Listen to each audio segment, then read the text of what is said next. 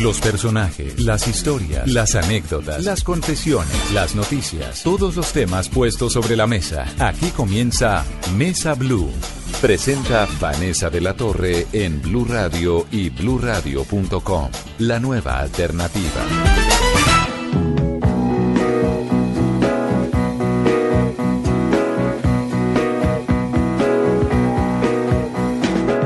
Se le hinchan los pies el cuarto mes le pesa en el vientre. A esa muchacha en flor por la que anduvo el amor regalando simiente. Si la viese usted mirándose feliz al espejo palpándose el perfil y trenzando mil nombres en dos sexos. El senador Roy Barreras, hoy en día senador, ha sido taxista, ha sido panadero, ha sido bombero. Es el hijo de una mujer campesina desplazada por la violencia. Es un hombre poderosísimo dentro de la política colombiana. Es médico, ha sido acupunturista dentro de la medicina, ha hecho un montón de cosas y un montón de historias que cuenta Ángel Becasino en su libro Roy de abajo hacia arriba. Y la verdad es que uno se va encontrando a medida que conoce al senador Roy Barreras con un personaje con una cantidad de sorpresas y va uno entendiendo por qué es que ha llegado tan lejos en la vida. Senador, gracias por estar aquí en esta conversación de domingo en Mesa. Muchas gracias, Vanessa. Un saludo especial este domingo a las familias colombianas que nos dejan entrar a su casa y muy chévere estar aquí conversando como informalmente, aunque me da la impresión de que me vas a desnudar en público. Sí, exactamente. De eso se trata este programa, de conocer un poquito, metérsele uno en el alma a la gente. Y sabe que quisiera comenzar con la historia de su vida. Usted es un niño de una mamá huérfana de padre y madre, de una mujer luchadora, berraca, como decimos las caleñas, como decimos las colombianas, que conoció a su papá ya grandecito. ¿Cómo es esa historia de la vida suya? Comencemos por el principio. Pues gracias, Vane. Pero primero déjeme hacer un reconocimiento a Ángel Becasino, que es el autor del libro. La verdad, Becasino me propuso trabajar los secretos del proceso de paz a finales del año pasado y empezamos a hablar horas sobre La Habana y sobre la guerrilla y sobre cómo habíamos logrado la paz. Pero en las conversaciones él empezó a interesarse en asuntos personales que a mí me parecían pues absolutamente comunes. Yo no le veía nada extraordinaria, pues es que la vida de uno es como los zapatos viejos, eso no es noticia. Pero a él le parecieron curiosos esos antecedentes por los que tú preguntas. Pero esa es la historia de cualquiera de nosotros, de miles de colombianos. Mi madre es hija y nieta de campesinos. Mi abuelo Tito Montealegre era un campesino liberal en el Tolima en la época de la violencia liberal conservadora lo desplazaron hacia el sur y siguió descuajando montaña, abriendo camino. En el camino por allá se le quedó, se le enfermó mi abuela, su, su esposa, murió en Natagaima, allá la enterraron, le dio tifo y, y en esa época pues no había hospitales y no los hay ahora en esos parajes rurales, entonces él siguió con su muchachita buscando camino y huyendo de la violencia llegó a las montañas del Cauca y allá estuvo dos o tres años más eh, trabajando, pero lo alcanzó la violencia, le pegaron tres tiros, lo mataron en Toribío. Ah, pues en el Cauca, en nuestra Cauca. que sigue siendo tan violenta, bueno, ya no, pero que fue tan violenta durante la época de las FARC. No, pues que fue violento durante toda su historia, allá murió, ellos vivían en una vereda que se llamaba El Palo en Caloto. Finalmente mataron al abuelo y la niñita quedó huérfano y unos vecinos la montaron en una chiva y la mandaron a Bogotá a buscar un pariente, un tío de ella que también había sido desplazado y ahí se crió con el tío. Aquí en Bogotá pues no pudo estudiar, ella no terminó quinto primaria. La niñita es su mamá. Mi mamá. Y entonces trabajó en lo que pudo, de dependiente en una botonería, en un almacén de confecciones, en lo que pudo. Eh, creció, se enamoró de un estudiante de medicina, que a ella le parecía bellísimo, porque era gringo, tenía un ojo azul y uno verde, y fue el amor de su vida hasta su muerte. Y bueno, el hombre la embarazó. Y cuando ella le contó la noticia, pues pies en polvorosa, como suele ocurrir en esas historias juveniles desafortunadamente, porque América Latina y Colombia es un país de padres abandonadores. y ella tomó la valiente decisión de sacar adelante a su hijo. Yo soy orgullosamente hijo de madre soltera. Todos ¿Cuántos años tenía su madre cuando quedó embarazada? Eh, yo creo que tenía unos eh, 27, 28 años. ¿Y qué hacía? ¿Estudiaba? ¿Trabajaba no, ya? No, no, ella trabajaba, era vendedora en algún almacén de telas. Y mi papá terminaba medicina. Eh, él había llegado migrando también, más arrancado que el diablo, porque lo de gringo era por accidente. Mis abuelos paternos, vine yo a saber después, eran españoles de Galicia, huyeron de la guerra civil española y del hambre, terminaron en Nueva York, mi abuela lavando platos, mi abuelo se hizo electricista, y le ofrecieron un trabajo para alguien que hablara inglés en los años 40 en una empresa que se llama la Chocó Pacífico. Imaginémonos cómo sería el Chocó en los años 40 si hoy es una zona abandonada. Y se vino con Hans Ungar, el papá de Elizabeth Ungar. Eh, Hans era el, contador y tesorero de la mina y eh, mi abuelo era el electricista. Y la ciudad más cerquita donde sembrar la familia era Cali, por eso mi papá, que era un gringuito de nueve años, creció en Cali. Cuando fue joven se fue a estudiar medicina en la nacional aquí en Bogotá. Y ahí conoció a mi mamá y ahí resulté yo porque el hombre se devolvió para Cali y ella me levantó sola. Hoy tiene 86 años, mi madrecita. Y pues de la mano de ella yo salí adelante, me enseñó a trabajar. Y por eso lo que tú contabas al principio. Pues ella pagó el mejor colegio que pudo. Y yo aprendí a moverme y fui taxista y aprendí a hacer pan y vendí pólizas de seguro educativo, el oficio más difícil de mi vida. ¿Usted qué estudió, senador Barreras? Me hice médico cirujano en la Universidad Nacional.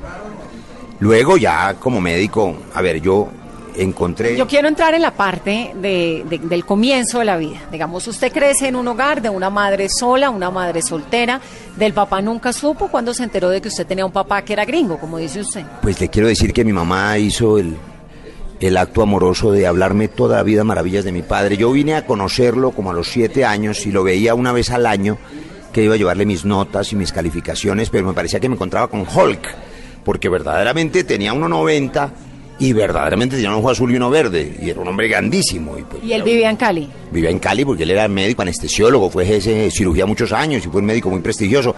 Yo tuve la fortuna después de ser médico de reencontrarme con él y trabajé con él más de 25 años en medicina y fue una experiencia muy bella y lo acompañé hasta su muerte, murió en mis manos y fuimos muy amigos y le aprendí muchísimo eh, en el arte de curar y en la medicina que hice hasta que hace 10 años me dediqué a este otro oficio del, de la vida parlamentaria. De la política, que ya vamos a entrar por supuesto en ese tema. Entonces usted conoce a su padre hasta los, a, a, a los 7 años.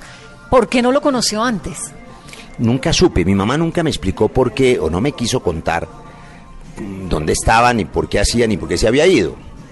Eh, simplemente me decía que era un hombre muy trabajador y que se había tenido a trabajar porque tenía muchos pacientes y que en Cali yo tenía un señor que era mi papá, que era médico. Y, y me, a, él, a, ella le pareció siempre que era maravilloso. Cuando mi padre murió... Eh, Pero en el libro Ángel Becasino en alguna parte dice que tal vez su papá tenía otra vida, otra esposa después de su mamá y que nunca les había contado que tenía ah, otro claro. hijo. No, pero por supuesto ni a mí me había contado que tenía hermanos.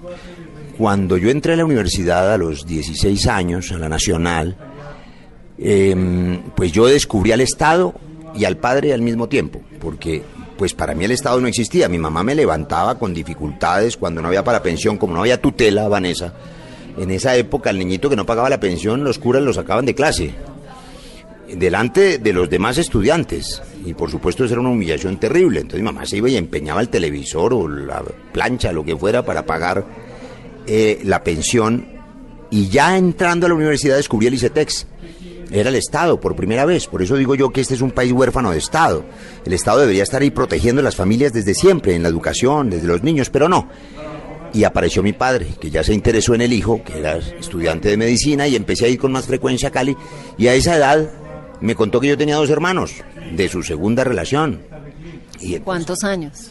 Pues eh, ellos eh, tenían mi hermana un año menos que yo, casi de la misma edad, y mi hermano tres años menos que yo. ¿Y cómo fue la historia de él? ¿Él estuvo con su madre, luego se va y se casa con una mujer en Cali o sí, hace no, otra vida? ¿O cómo pues, fue lo que pasó? A ver, esa es la historia de los amores de estudiante, que entre otras cosas, mi madre que no se pierde este programa, eh, sé que va a derramar una lágrima ahora que yo le diga que su canción favorita era esa, Amor de estudiante. Tú no habías nacido, Vanessa, pero esa fue una canción muy famosa en los 60 y esa es la canción de ella, porque el, amor de su vida fue un amor de estudiante. Pues el estudiante medicina se enamoró de la niña que era bien bonita. Bueno, eso no tiene nada de extraordinario, pues es triste, pero eso pasa. Entonces, cuando la niña le dice, estoy embarazada, el hombre se pierde, le da miedo. Y la niñita queda sola y es la como millones de mujeres que sacan a sus hijos adelante. Él se fue a trabajar, terminó su especialización, organizó su vida, se casó, fue un médico prestigioso y luego, cosa que no dejo de agradecerle, me enseñó el arte de curar y, y me abrió sus puertas y trabajamos juntos y además me, me, me, abrió las puertas de su familia y de su león, porque yo creo que eso no lo cuento en el libro. Él tenía de mascota un león en la casa que se llamaba Numa y entonces yo aprendí a crecer también amando a los animales. Y esto es amor de estudiantes.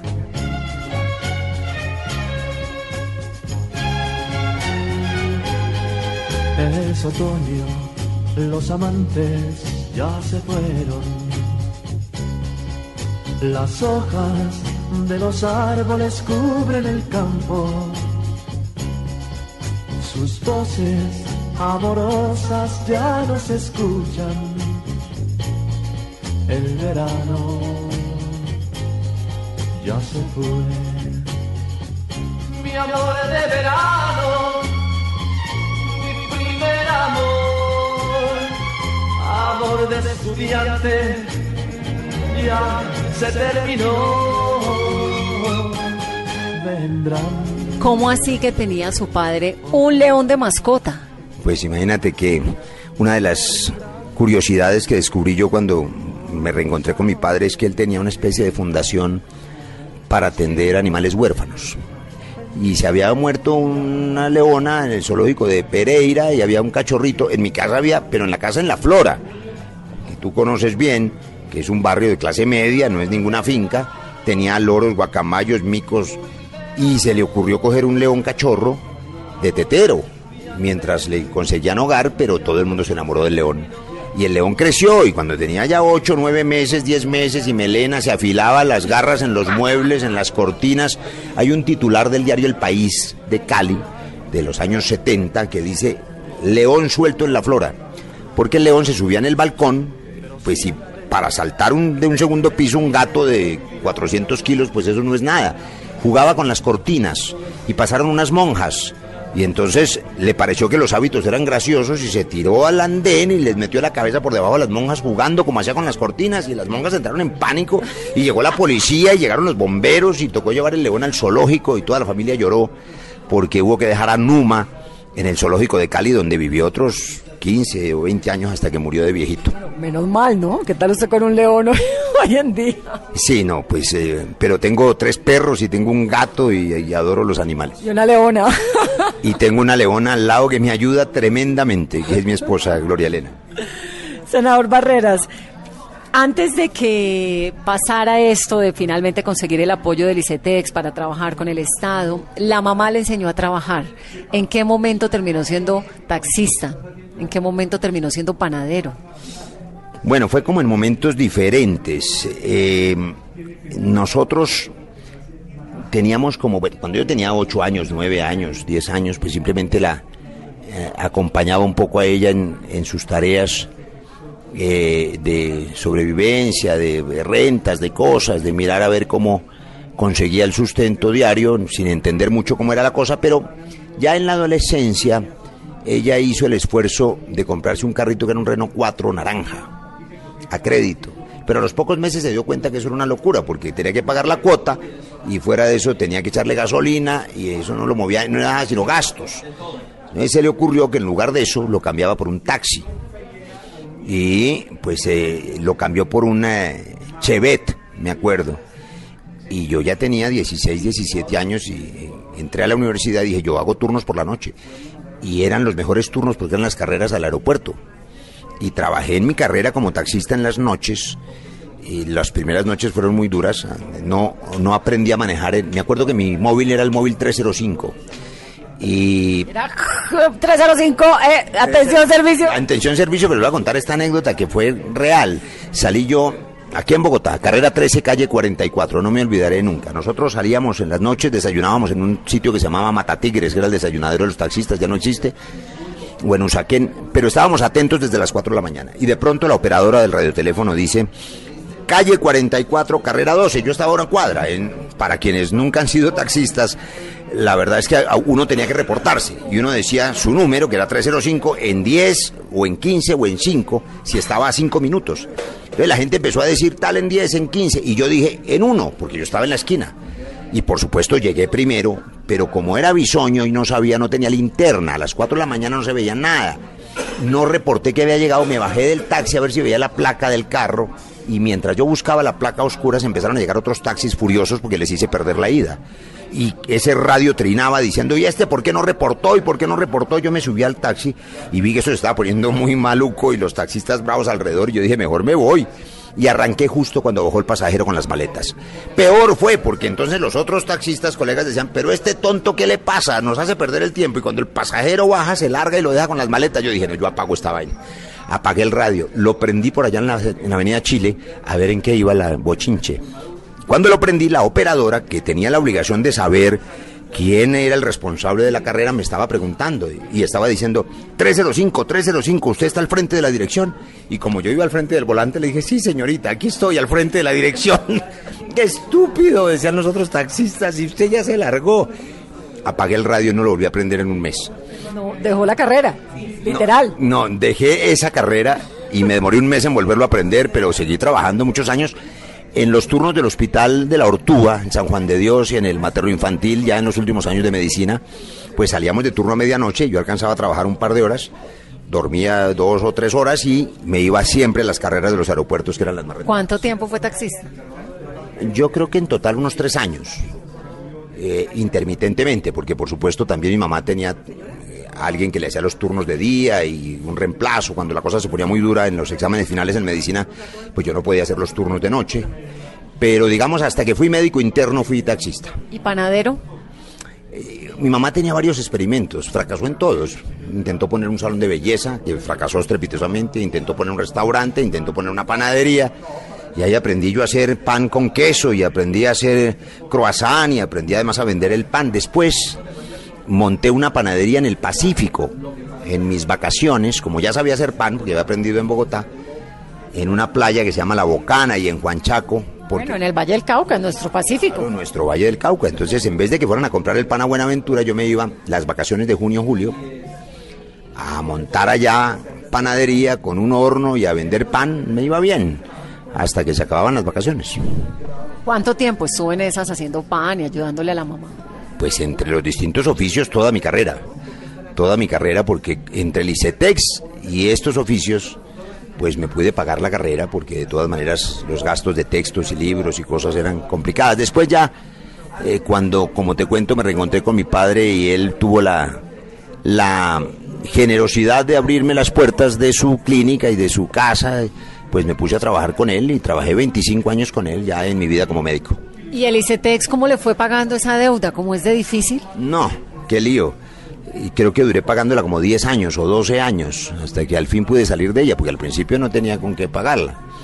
Pero me ayudó mucho. Yo sí le agradezco a la Universidad Nacional, me acuerdo los desayunos y almuerzos de 3 y de 5 pesos, hasta que todo el mundo hacía cola y a alguien se le ocurría gritar avalancha. Y cuando había avalancha, la gente se tiraba sobre la puerta y el que no alcanzaba a clasificar aguantaba hambre hasta el otro día. ¿Y esa era la época de Joan Manuel Serrat?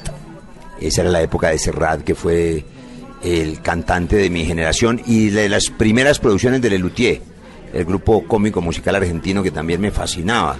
Pero yo creo que entre Serrat y Lelutier y Alberto Cortés eh, se pasó mi juventud, porque era una juventud, digamos, muy apasionada y muy, muy llena de poesía y de música de esta naturaleza. Quizá porque mi niñez sigue jugando en tu playa y escondido tras las cañas duerme mi primer amor. Llevo tu luz y tu olor por donde quiera que vaya y amontonado en tu arena guardo amor, juegos y penas yo. Ya regresamos con Roy Barreras en Mesa Blue.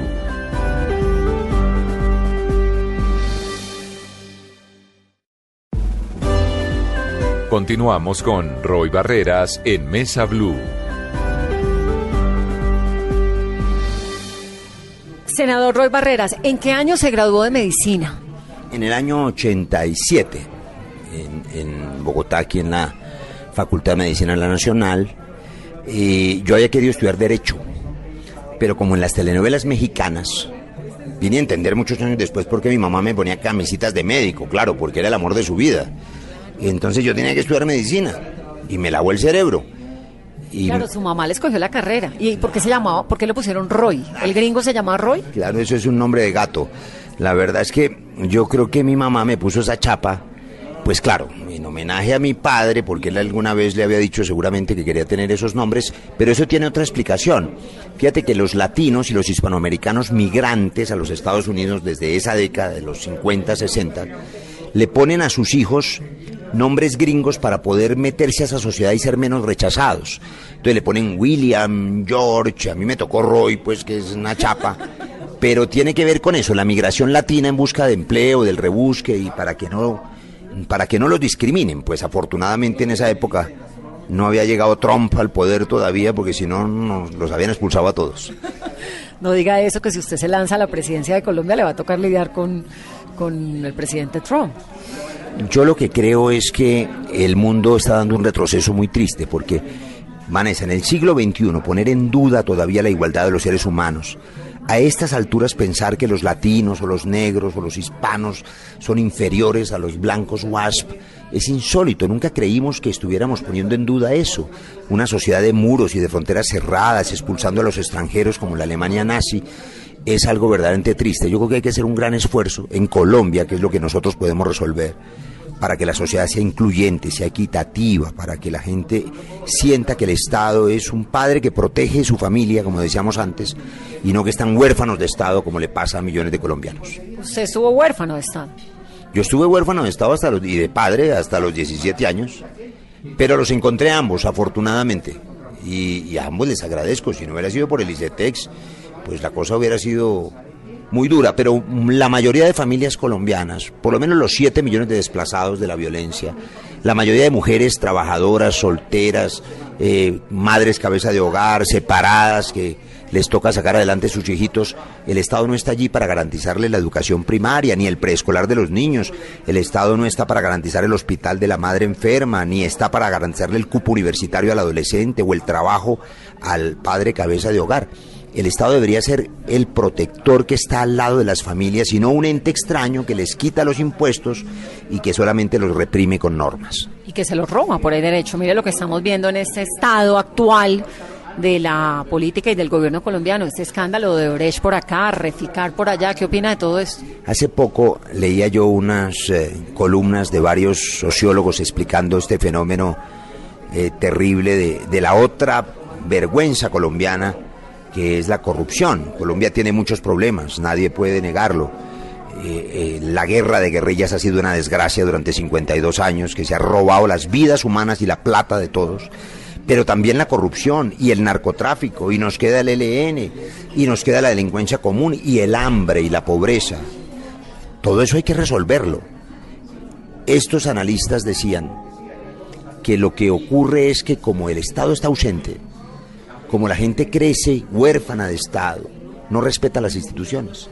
Entonces el que llega al poder a ejercerlo, el alcalde en determinado municipio, el diputado de no sé dónde, llega a saquear porque no respeta lo común. Si el bien común estuviera al servicio de todos y nosotros entendiéramos que nos protege, lo respetaríamos, como sucede en las democracias modernas.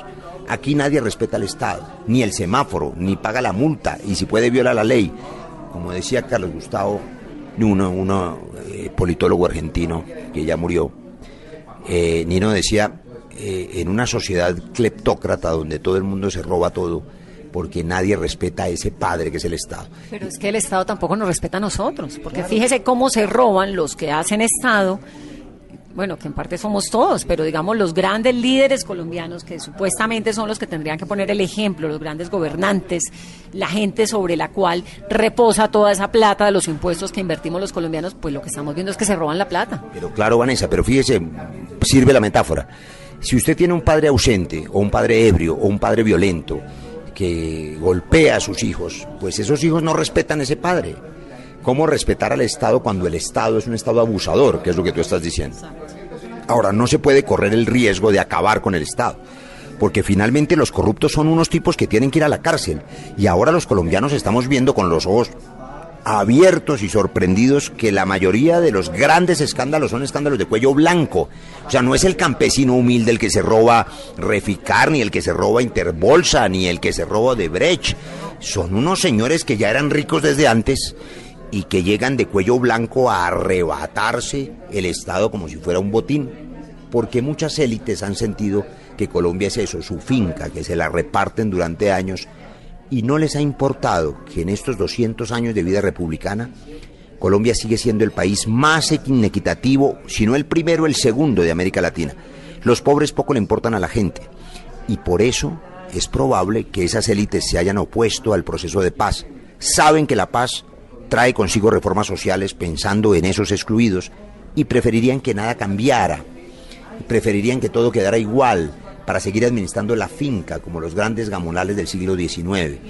Pero la paz tiene esa bendición, no solamente es desarmar por primera vez en 52 años a estos hombres de las FARC y mujeres de las guerrillas, sino permitir los cambios sociales que hagan esta sociedad más equitativa. Y en eso es que estamos. El país reclama, a propósito de tu observación, Vanessa, sobre la corrupción, medidas de fondo. Hay que arrancar de raíz la corrupción y eso no se hace con gritos ni con teas incendiarias, ni con escándalos. Se hace cambiando la estructura política, acabando la red clientelar y clientelista, cerrando las listas, creando un tribunal electoral serio, financiando estatalmente las campañas. Reformando todo esto que está tan desbaratado. Senador Barreras, yo le quiero preguntar sobre el tema de Brecht, porque usted es un hombre que se ha movido en muchas esferas del gobierno, de la política colombiana, de todo lo demás, desde hace muchos años. ¿A usted en algún momento de Brecht lo buscó? no tenía la idea siquiera de qué carajo era eso. Usted me hubiera preguntado hace unos meses, hubiera pensado que era un molusco en algún plato extraño de un restaurante eh, japonés. Los colombianos no sabíamos qué carajo era eso. De eso sabían los tipos encargados de la infraestructura. De eso sabían los encargados de los grandes negocios. Y los colombianos ahora supimos, y ni siquiera a raíz de, de alguna iniciativa colombiana, sino del escándalo que destaparon los gringos en Brasil y el FBI. Ah, sí, porque hubiera sido por la justicia colombiana, nunca nos habríamos dado cuenta. Nunca lo hubiéramos sabido. Supimos que ese pulpo brasilero intentó infiltrar casi todos los gobiernos de América Latina con éxito. Supimos además que le apostaba al caballo blanco y al caballo negro para no perder y financiaba unas campañas y las otras y que en algunos países le fue mejor que en otros porque logró robar o logró que le dieran obras y contratos en Colombia también que fue lo que confesó el ex viceministro García, y es que recibieron un soborno de seis y medio millones de dólares a cambio de que le dieran esa ruta del sol y no sé cuántas obras. Y luego infiltró también la otra campaña. Lo que pasa es que en esta campaña le fue muy mal porque de 23 licitaciones perdió 22 y la que se ganó la ganó frente a 16. Es decir, tacó burro en la segunda parte de su inversión, pero en la primera le fue muy bien y en América Latina en general logró destruir y hacer un daño enorme en las instituciones. Y todos los contratos, que eran lo que querían. ¿Usted quién es su padrino de matrimonio?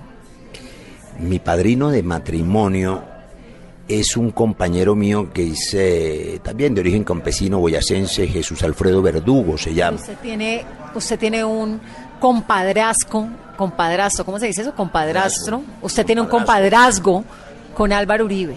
¿De qué es? Ah, no, eso es por mi hijo Simón. Él es el padrino de bautizo de mi hijo chiquito. Eh, y ahí hay una curiosidad que también cuento en el libro. El expresidente Uribe, que se ha transformado, en mi opinión, un hombre mucho más radical de lo que era antes, siempre me reclamó que yo no voté por él en el año 2002. Yo mm, voté por Noemí Sanín porque me daba miedo esa cosa de, de derecha. Yo no voté por él, me lo encontré cuando logré elegirme a la Cámara en el 2006 y él ya era presidente y siempre me reclamaba no haber votado por él. Pero, como casi todos los colombianos, yo creo que tenemos que confesar que teníamos puesta la confianza en él, le dimos la confianza, le dimos el apoyo en el Congreso, los votos que necesitó y lo pusimos al frente de 500 mil hombres para que derrotara a las FARC, para que acabara las FARC y no pudo. ¿Ustedes eran muy cercanos? Yo trato de cumplir con mi deber. Cuando llegué al Congreso, por supuesto, llegué a un partido que era el partido de gobierno y entendí como entendimos la mayoría de colombianos que el país, después del caguán y de ese desastre, necesitaba fortalecer sus fuerzas militares y que solo podíamos llegar a la paz desde una posición de fuerza. Y por eso apoyé con toda convicción, y lo volvería a hacer, la política de seguridad democrática. De aquel entonces. Claro, pero esa política de seguridad democrática, por supuesto los colombianos no sabíamos que había dos generales jefes de seguridad que eran compinches de la mafia y que después venían a confesar sus delitos. Ni sabíamos todas las vergüenzas que supimos después del señor Noguera, el DAS y la... De Santoyo está hablando usted. Dos de esos generales. Pero lo cierto es que la seguridad era para hacer la paz, Vanessa. La seguridad no era para quedarse en guerra toda la vida. Y yo creo que nosotros lo entendimos claramente. Garantizamos la seguridad democrática, fortalecimos nuestras fuerzas militares y logramos llegar a las FARC, llevarlas a la negociación y por eso firmaron la paz. Pero eso era lo que había que hacer, parar la guerra, no seguir en el cruel y sangriento negocio de la guerra. ¿Y usted cree, digamos, su distanciamiento del, ex del hoy senador, entonces presidente Álvaro Uribe, ¿Es por eso? ¿Porque usted siente que él se quiso quedar en la guerra? ¿O por qué? ¿Qué fue lo que pasó ahí entre los dos para que usted, él haya sido el padrino de uno de sus hijos y hoy en día tengan esa distancia tan grande políticamente? Me imagino que no le manda maceta en el día del ahijado, sí. No, no, no, la maceta que es una tradición tan vallecaucana nuestra.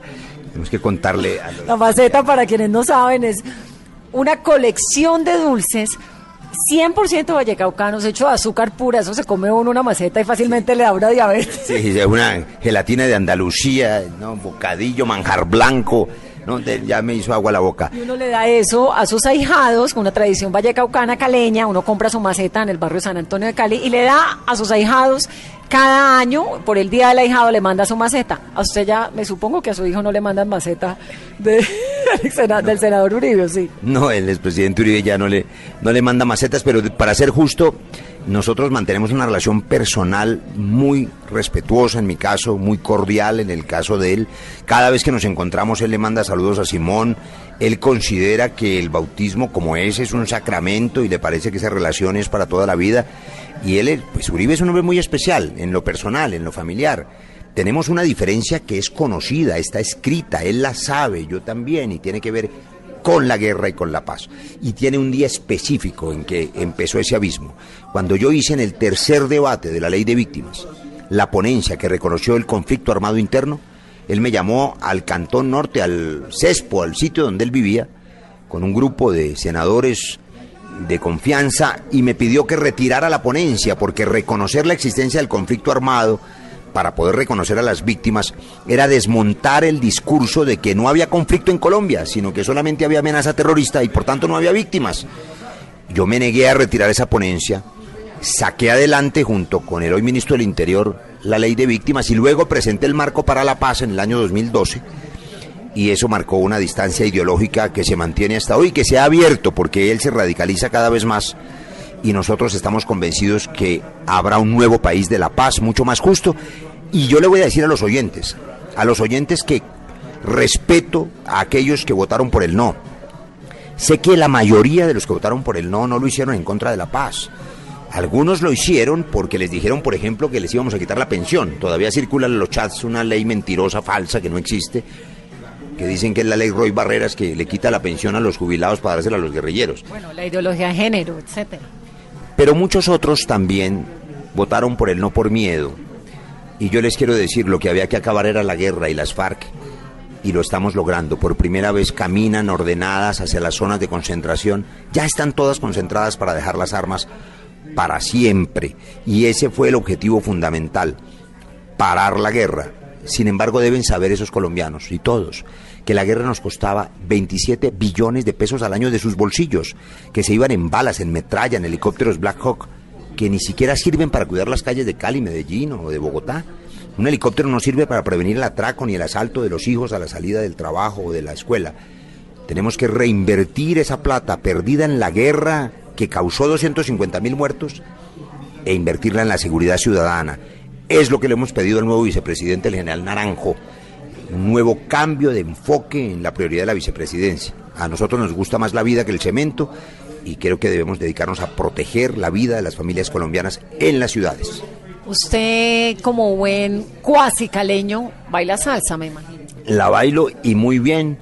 Y mi señora la baila mejor, pero pues es que yo aprendí a bailar en Changó. Y yo también. Ah, bueno, y don José De manera que allá sí se baila en Juanchito, del puente para allá Juanchito. Pongamos una salsa entonces en este.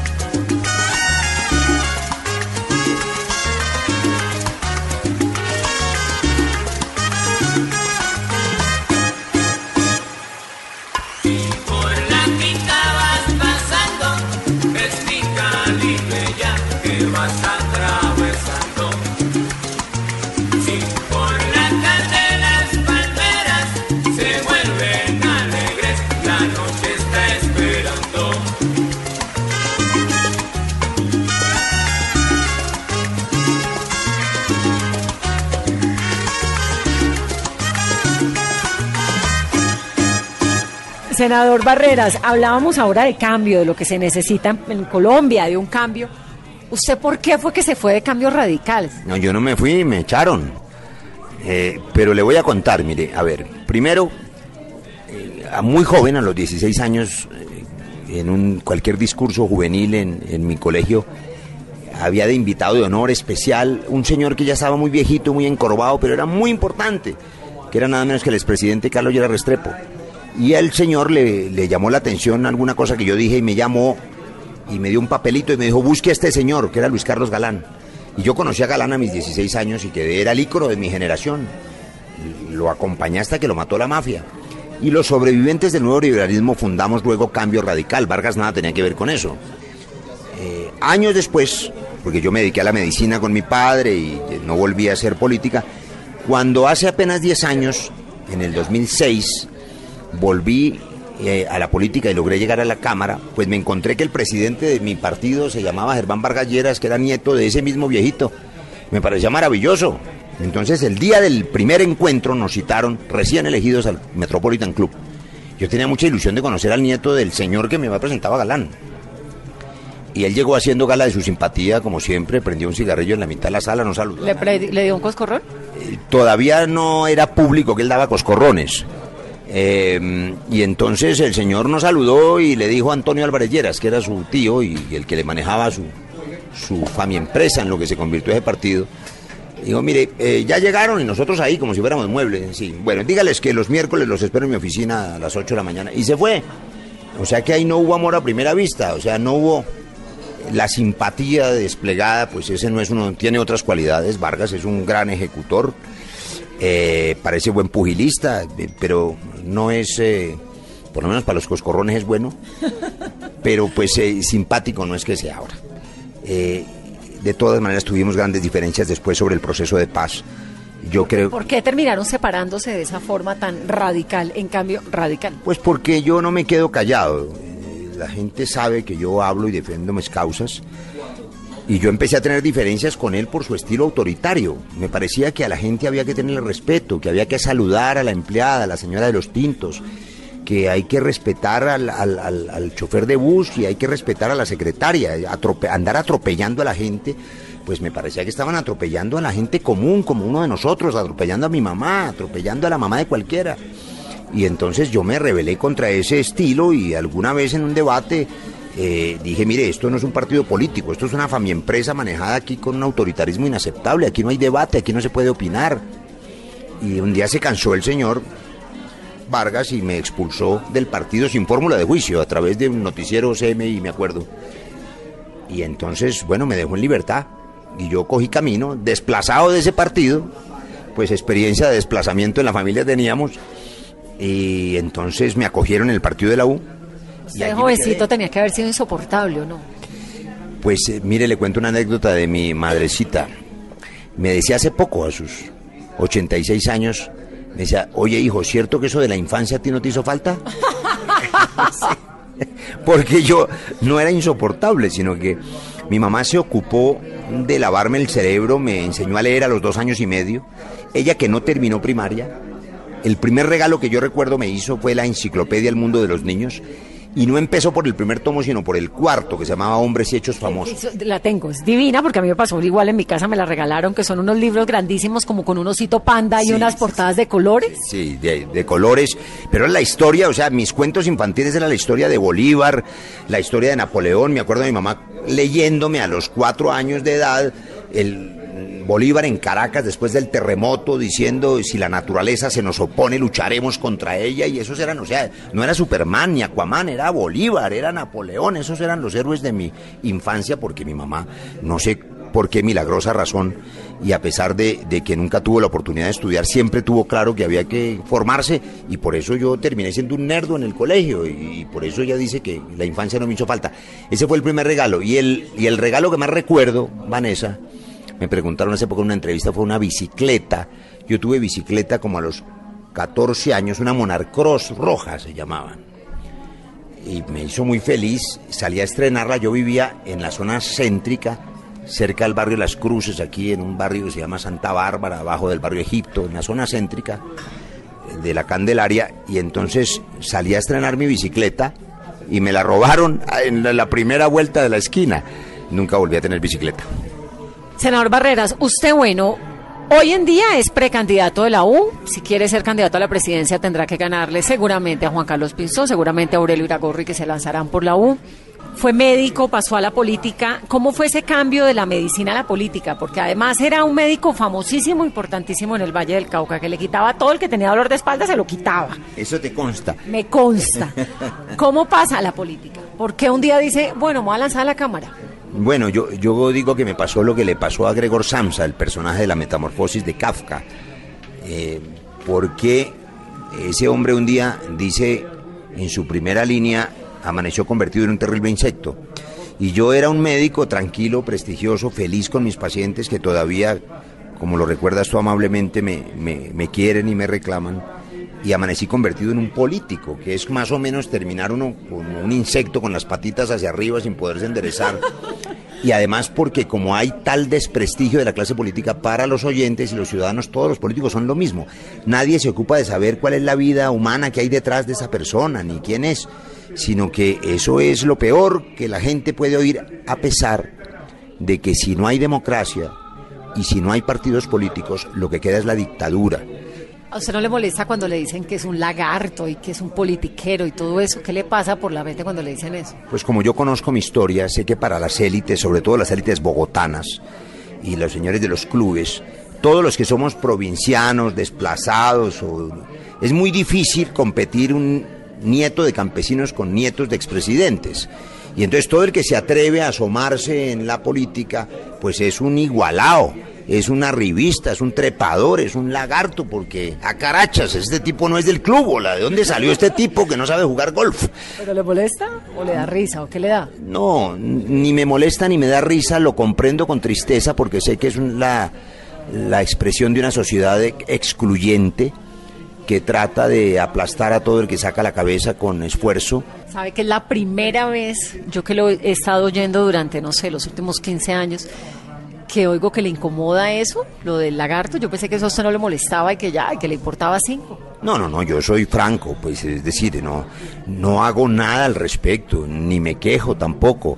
Y durante años jamás se me ocurriría limitar la expresión de, de la libertad de prensa y de opinión, porque eh, es más importante la libertad de prensa y el humor, inclusive que el daño individual. El daño es enorme, a mí me duele mucho me duele mucho la- esa sátira amarga y, y mentirosa e injusta porque la oyen mis hijitos y porque los hijos no entienden por qué destruyen la honra y la dignidad de su padre sin ninguna argumentación de Y fondo. los hijos como son de crueles que le hacen a uno esas preguntas que uno no sabe cómo contestarlo, le, le preguntan. Y los compañeritos de los hijos en el colegio. Es decir, eh, los episodios en el colegio, en el- eh, eh, ha habido bullying, y ha habido, es decir, episodios de los que mejor no hablar. Pero ¿por qué yo no me quejo eh, ni hago nada al respecto? Porque los programas de caricatura y los programas de humor hacen reír a mucha gente, a miles. Y a este país le hace falta reír, le hace falta el humor. Es más el bien que hacen, pues me lastiman a mí y a algunos otros, pero hacen reír a miles. Y eso me parece más importante, por eso tú no habrás escuchado jamás que yo haya interpuesto ninguna acción, ni lo haré nunca, contra los caricaturistas que intentan destruir la imagen de este hombre que es un hombre con una historia común como la de cualquiera de nosotros. Una historia que, por cierto, agradecemos que nos haya compartido hoy acá en ese libro de Ángel Becasino que se llama Roy de abajo hacia arriba y es la historia del senador Roy Barreras. Senador, gracias por estar con nosotros, por hablarme, por contarme su historia, por permitirme que le pregunte hasta qué siente cuando le dicen lagarto. Pues gracias, Vanessa, se nos quedaron en el tintero los secretos de La Habana, que fue por... Bueno, no, los tengo, no, no, no, espere, no los dejemos en el tintero porque tengo varias preguntas de una vez. Lo que pasa es que se nos está acabando el tiempo. Me llamó la atención lo que usted cuenta, por ejemplo, de la gente, de los compañeros de- del trabajo, que el general Mora era muy bravo. Pues el general Mora siempre estuvo de, de mal genio, siempre, siempre, siempre. Nunca lo vi, digamos, con un buen ánimo frente al proceso de paz. Tal vez eso explica las críticas que ha hecho en esa firma de una carta reciente que le hicieron a la Jurisdicción Especial para la Paz, que fue tan difícil de comprender como un general que hizo parte del proceso de paz termina el proceso y sale a criticarlo en una carta con otros generales. Eso tal vez explicaría esa amargura que usted dice que tuvo durante el proceso. No, a mí me parece inexplicable y finalmente objetable. Yo por eso se lo contesté por escrito, porque el general Mora eh, firmó con nosotros el acuerdo de Cartagena y también firmó con nosotros el acuerdo del Teatro Colón, el de la renegociación. Estuvo ahí en el acto ceremonial y estuvo en Oslo recibiendo el Premio Nobel de Paz. De manera que yo entiendo a los oficiales de Acore retirados que no conocían los detalles, que tengan dudas, que tenemos la obligación de explicarles y que se las resolvimos afortunadamente para la seguridad jurídica de los militares de Colombia que se lo merecen en el tránsito de la JEP. Pero al general Mora no, porque él sabía que todo eso estaba resuelto. Nunca entendí su carta. Sin embargo, debo decir también que él cumplió su rol, su papel, que fue defender permanentemente la seguridad jurídica de las fuerzas militares, y eso hay que reconocérselo, en medio de un equipo difícil, un equipo de negociación de personas muy, muy valiosas, muy distintas, algunas muy extrañas, muy raras, pero que todos hicieron su mejor esfuerzo por lograr parar la guerra y lo lograron. De la calle, un gran colombiano, un gran ser humano, pero también de mal humor, rabietas. Yo creo que de la calle es sobre todo un estadista y es un patriota. Condujo con una seriedad impecable el proceso de paz, pero por supuesto no era fácil manejar esas tensiones y por supuesto no eran pocos los momentos en que había que fruncir el ceño. Yo lo entiendo, pero creo que de la calle es una tarea impecable, como la hizo Sergio Garamillo, que el país no sabe cuánto le debe, pero es un perro a cuadros. Hay una serie de televisión que se llama The Big Bang Theory, no sé si nos, nos cobren la cuña, donde hay unos físicos, unos muchachos, para quien no lo haya visto, que son genios todos, pero están chiflados. Y uno de ellos se llama Sheldon. Y entonces, el primer día que yo llegué a La Habana, con instrucciones del presidente de acelerar el proceso de paz, me senté en la casa 25, que era la casa del gobierno. El único que estaba ahí a las 7 de la mañana ya estudiando sus papeles era de la calle y desayunando. Yo me senté frente a él en la mesa, no había nadie más. Y le dije, bueno, Humberto, aquí estamos listos, estas son mis instrucciones, eh, vengo a hacer esta tarea, eh, te informo en detalle. Y en eso estaba cuando bajó Sergio Garamillo, que ya era mi amigo, porque con él habíamos hecho la ley de víctimas y el marco para la paz. Y a quien hacía varios meses que yo no veía, con un cartapacho de libros en alemán y en ruso y en... Y se para a medio metro de distancia, se queda mirándome desde arriba y me dice, esa silla es mía hace cuatro años. Y entonces yo le dije, Sheldon, sigue, por favor, siéntate, porque Sheldon, el personaje de la comedia, no permite que nadie se siente en su sofá. Ese es Sergio Garamillo, un neurótico maravilloso, eh, un hombre que vive en las nubes porque está pensando siempre en la paz, auténtico, el único de nosotros que no tiene agenda política distinta a salvar vidas, y es un hombre, en mi opinión, extraordinario. ¿Consulta del partido de la U? ¿Va para allá? Pues yo preferiría que le metiéramos pueblo a esto, gente. Usted sí o sí va a ser precandidato presidencial. El partido de la U tiene una obligación moral con la paz y es impedir que la amenaza, advertencia del senador José Obdulio Gaviria y de algunos de sus compañeros del Centro Democrático ya expresa de que si llegaran al poder van a destruir la paz, pues eso no puede ocurrir. Nosotros tenemos que salvar la paz y estamos obligados a unirnos. Yo tengo una tarea al interior de mi partido, el partido de la U decidirá quién es su candidato presidencial. Eh, yo estoy esperando y he invitado públicamente al embajador en Washington, Juan Carlos Pinzón, que es un eh, gran profesional, al ministro Aurelio Iragorri, que es un hombre muy querido también por el partido, a que vengan a competir conmigo y que hagamos, ojalá, una consulta popular donde la gente pueda decidir cuál de los tres es el candidato y si no una convención pronto para tener un candidato único, serán mis compañeros de partido los que decidan quién tiene el reto de llevar el partido de la U de nuevo al triunfo, porque la U ha ganado todas las elecciones desde que existe. Entonces el titular de esta entrevista es voy a ser precandidato a la presidencia por el partido de la U. No, el, No me diga que no, que me acaba de decir que sí. no porque es que eso de- depende de mi partido. Pero usted quiere. No, yo quiero y voy a hacer el esfuerzo para que mi partido llegue a, las- a la campaña presidencial con candidato propio a defender la paz. Y que ojalá mi, sea nombre, mi nombre está sobre la mesa, pero será una decisión de mis compañeros. Senador Barreras, gracias y qué preciosa su mamá. Le mandamos un abrazo muy grande desde esta cabina. Ah, muchas gracias a mi viejita que anda con oxígeno dependiente, por eso no puede ir a los actos públicos, pero, pero todo se lo debo a ella y, además un consejo final.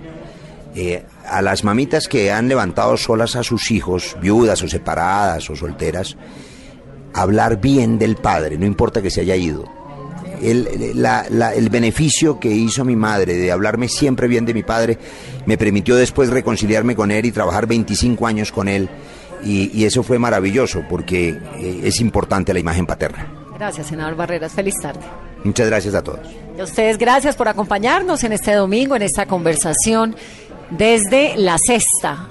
Así se llama este lugar en el norte de Bogotá, donde estamos departiendo y conversando con el senador Roy Barreras. Soy Vanessa de la Torre y esto es Mesa Blue.